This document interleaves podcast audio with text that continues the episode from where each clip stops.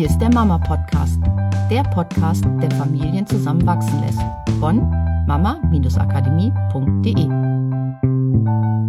Halli, hallo, ihr erfolgreichen Menschen und Mütter und vielleicht auch Väter. Ich begrüße euch zum Podcast diese Woche. Neues Podcast-Jahr heute. Eigentlich wäre da ja Ziele, das Thema schlechthin. Wir gehen heute aber in eine ganz andere Richtung. Das und stimmt. zwar die in all diese besonderen Momente, wenn etwas Neues kommt.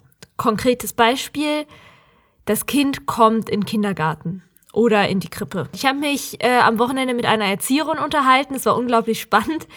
Und äh, was sie erzählt hat, war dieser Punkt, was sie ganz oft beobachtet, dass dieser Tag oder diese Eingewöhnungsphasen, wo das Kind in den Kindergarten oder in die Krippe kommt, auf einmal zu einem Tag wird, der eine komplette Verwirrung für das Kind bedeutet. Und zwar bringen die Eltern das Kind hin und dann beginnt dieses Spiel von, vielleicht möchte das Kind am Anfang noch nicht unbedingt da bleiben. Und dann wird das Kind nochmal in den Arm genommen und kriegt nochmal ein Küsschen. Und dann wird es wieder zurückgegeben an die Kindergärtnerin. Und dann kommt die Mutter aber nochmal, ach komm nochmal her, nochmal ein Küsschen. Und dann geht's wieder zurück. Und dann ist die Mutter, kann sich aber doch noch nicht so richtig losreißen und kommt wieder zurück. Und nimmt das Kind nochmal in den Arm und verabschiedet sich nochmal. Und die Erzieherin, mit der ich gesprochen habe, hat gesagt, nee, man sieht dann irgendwann schon, dass das Kind, das möchte dann schon zu den anderen Kindern oder mit der Erzieherin mitgehen und all die großartigen Sachen erleben und spielen. Aber es ist wie in einem Track gefangen und kommt da nicht raus, weil die Mutter immer wieder umdreht und das Kind nochmal in den Arm nimmt. Und da haben wir gedacht, ist ja super. Es gibt bestimmt die eine oder andere Hörerin da draußen, die kurz davor steht, das Kind in den Kindergarten zu bringen oder vielleicht auch in die Schule oder in irgendeinen nächsten weiteren Schritt. Und da stellt sich dann die Frage, wer ist denn aufgeregter, die Mutter oder das Kind? Besonders natürlich, wenn das Kind noch relativ klein ist und es keine Bedeutung hat von, ist das jetzt eine Situation, in der ich Angst haben muss oder ist das eine Situation, in der ich mich tierisch freuen kann, weil es vielleicht noch keine Referenzerfahrung hat im Kindergarten. Ja, und oft ist es ja auch vorbereitet worden. Also dann, oh, du gehörst zu den Großen, du darfst den Kindergarten. Da ist ja vorher zu Hause oft schon ein Prozess gelaufen. Und viel Vorfreude aufgebaut Genau, worden. Auch genau. bei Schulkindern ist es ja auch oft der Fall, ne? die freuen sich riesig auf diesen ersten Tag.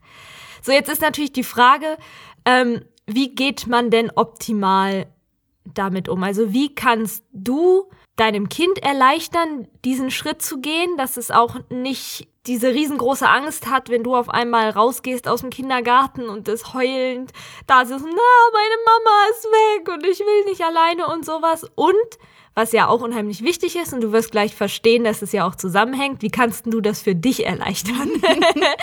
dass du nicht aus dem Kindergarten rausdenkst und, oh mein Gott, mein Kind ist jetzt ganz alleine ohne seine Mami. Ja, und vorweg, weil du gerade gesagt hast, diese Vorstellung, dass das Kind, oh, meine Mami ist weg und tief traurig da sitzt. In den meisten Fällen ist das ja überhaupt gar nicht so. Also wenn man mit, sich mit Erziehern unterhält, dann ist es immer sehr, sehr erstaunlich, wie Kinder sich plötzlich, sobald die Eltern weg sind, zurechtfinden. Und ich als ausgebildete Kindertanztrainerin kann das auch nur bestätigen. Sobald die Eltern aus dem Haus waren, haben die Kinder angefangen, sich in dieser Gruppe zurechtzufinden. Und das war sehr, sehr erstaunlich. Das war als wenn sie plötzlich in die andere Welt eingetaucht sind und sie haben gar nicht mehr so sehr dran gedacht, oh, die Mutter ist ja weg oder sowas, weil Kinder sind sehr achtsam, sehr im Moment. Ja, und im Moment sein heißt halt, dass man nicht so sehr über diese Vergangenheitssachen nachdenkt.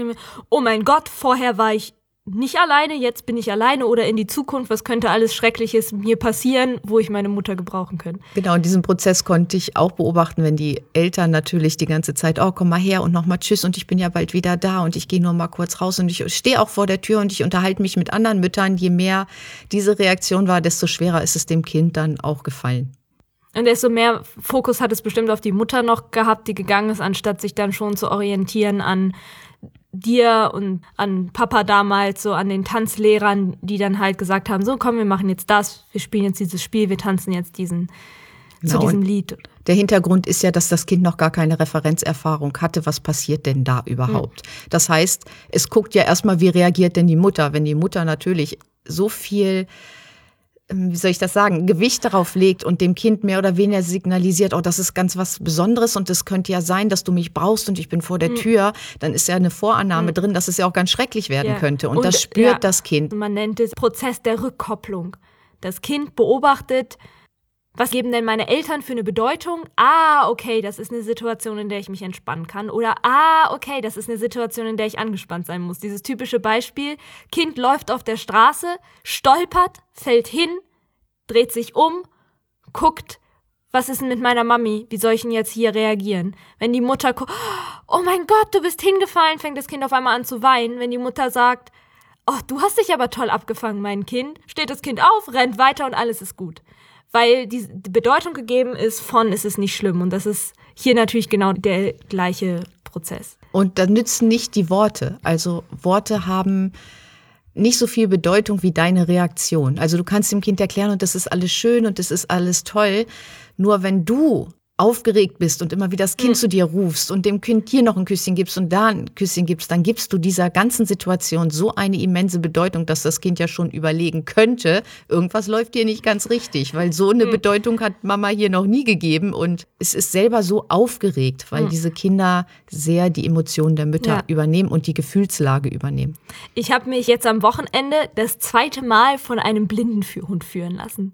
Also meine Schwester bildet Blinden für Hunde aus und äh, die sind jetzt gerade so kurz vor der Abgabe und dabei halt, dass sie natürlich üben müssen, auch ähm, mal jemanden zu führen, ohne dass derjenige sieht. So und da durfte ich Versuchskaninchen spielen und habe mich das zweite Mal blind von diesem Hund führen lassen, was eine mega coole Erfahrung war. Das Spannende war, als ich das erste Mal mich von diesem Hund habe führen lassen, war ich selber so dermaßen aufgeregt und ich hatte all diese Bilder im Kopf von, oh Gott, da ist ein Auto und ich, ich, da ist gleich eine Straße und, und da ist ein Bordstein und da rutsche ich bestimmt ab und wird der Hund das hinkriegen, dass ich so aufgeregt war, so angespannt, dass der Hund das alles mitgekriegt hat. Der Hund war total nervös in diesem Moment, weil er mit meiner Nervosität gar nicht umgehen konnte. Und das ohne, dass ich ein Wort gesagt habe, das hat sich alleine nur durch die Energie gespiegelt. So beim zweiten Mal war ich viel entspannter, weil ich wusste, was auf mich zukommt. Ich wusste, dass der Hund das kann, dass der so souverän ist, dass der mich auf jeden Fall sicher führen wird.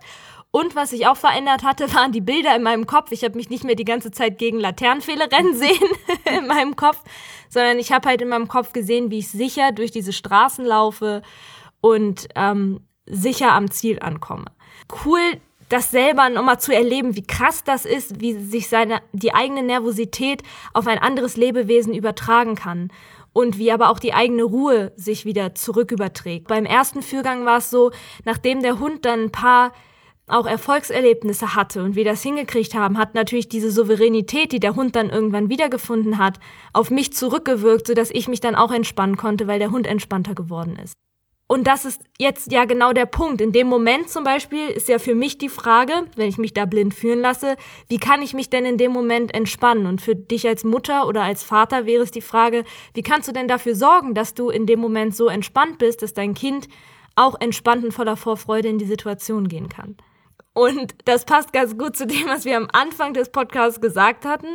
Ich weiß nicht, ob wir es auch äh, schon nochmal erwähnt hatten, dieses Bild von das Kind sitzt heulend da und es tut ihm richtig weh, dass du jetzt nicht da bist.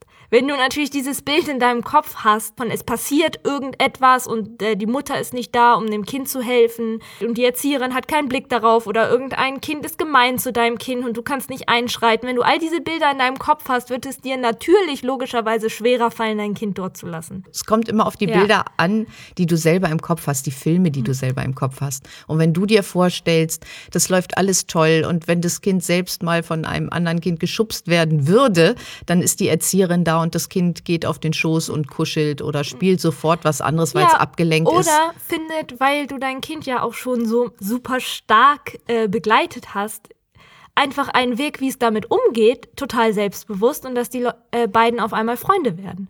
Also mach dir diese positiven Bilder, dass alles gut geht. Mhm. Und jetzt gebe ja dieser kleine Twist von, naja, okay, aber ist denn das wirklich das, wenn man mal ehrlich zu sich selbst ist, so als Mutter, das, was man will, dass das Kind innerhalb von fünf Minuten sich total wohlfühlt in einer anderen Umgebung, ohne die Mutter, die die letzten zwei oder vielleicht sogar vier Jahre für dieses Kind da gewesen ist und auf einmal ist sie weg und trotzdem ist alles gut und alles funktioniert? Wie kann denn das sein, ne? Nein! ja, verliere ich da nicht ein bisschen was von meiner, wie soll ich denn das sagen? Von, Bedeutung? Von meiner Bedeutung kind? als Mutter für das Kind. Ja, das mhm. ist vielleicht ganz gut ausgedrückt. Also das wäre jetzt, ich weiß, dass es bewusst, wenn man bewusst darüber nachdenkt, keinen Sinn macht und total unlogisch ist. Aber es kann sein, dass es eine unbewusste Struktur ist, wo das Unterbewusstsein sagt, so, ich ähm, möchte doch die wichtigste Person für genau. mein Kind sein. Ich möchte doch diejenige sein, wo das Kind sich trösten lässt. Und genau, dass das ja. eine unbewusste Struktur ist. Und mit bewussten Gedanken, nämlich diesen Gedanken, es ist so toll, das ist der erste Abnabelungsprozess, ich habe mein Kind super darauf vorbereitet, das schafft das.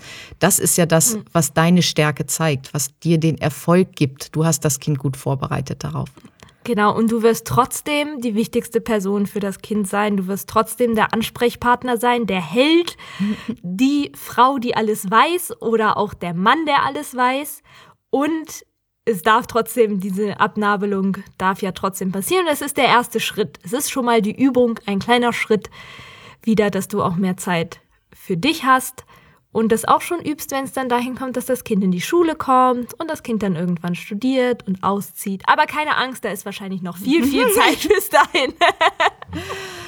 ja, das war mal so ein Einblick in die Rückkopplung, Abnabelung und ja, wenn dein Kind hm. jetzt vielleicht in die Schule kommt oder in den Kindergarten kommt, vielleicht hilft es dir ja, die Gedanken anders zu machen und nicht so extrem viel Bedeutung reinzugeben und gucken, ist da irgendeine Vorannahme drin, die dem Kind signalisieren ja. könnte, dass es vielleicht auch nicht so schön sein könnte. So. Genau. Genau, ja. weil Kindergarten und Schule sind ja auch nicht die einzigen, ich sag mal, ersten Male, die es so gibt. So, es kann auch sein, das Kind geht das erste Mal alleine zum Spielplatz, geht das erste Mal alleine zum Bäcker. Also vielleicht gibt es ja auch kleine Situationen, in denen du für dich das schon beobachten kannst. Genau, also macht es leicht, das ist ja unser Motto. Es gibt immer einen leichten Weg. Und wenn ihr ihn bisher noch nicht gefunden habt, dann probiert einfach weiter aus. Weiter ausprobieren mit Leichtigkeit, weil meistens ist das mit Leichtigkeit ausprobieren schon das, was das Ganze dem Ganzen wieder das Spielerische zurückgibt. Ja, dann viel Spaß. Bis nächste Woche. Macht's gut. Tschüss.